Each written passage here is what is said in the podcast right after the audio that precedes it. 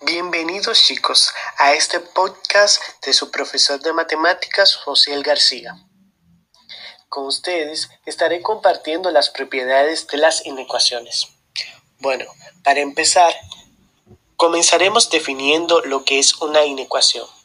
Una inecuación es una expresión algebraica en la que se hace una comparación entre dos valores y donde podemos encontrar la variable, la cual llamaremos x, y se pretende que ésta sea resuelta, y así podemos encontrar los posibles valores de x que cumplan con la inecuación. Lo primero que debemos de tomar en cuenta que una desigualdad puede ser de varias maneras y utilizando diferentes símbolos. Primero, igual, que compara la igualdad entre un término u otro.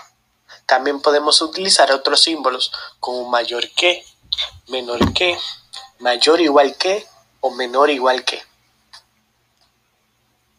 La principal propiedad que tienen las inecuaciones es la propiedad simétrica, pues estas con los símbolos anteriores cumplen con esta propiedad.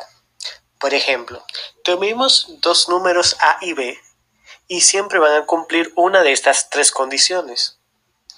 A es menor que B, A es igual a B o A es mayor que B.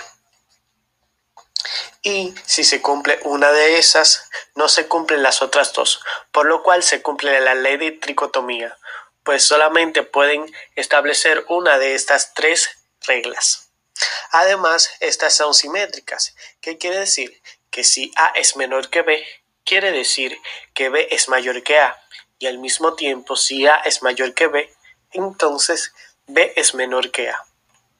También cumple con otras propiedades como la propiedad transitiva, que quiere decir que si A es mayor que B y B es mayor que A, A es mayor que C, y si A es menor que B y B es menor que C, A es menor que C. Así podrán comprender las operaciones con las inecuaciones.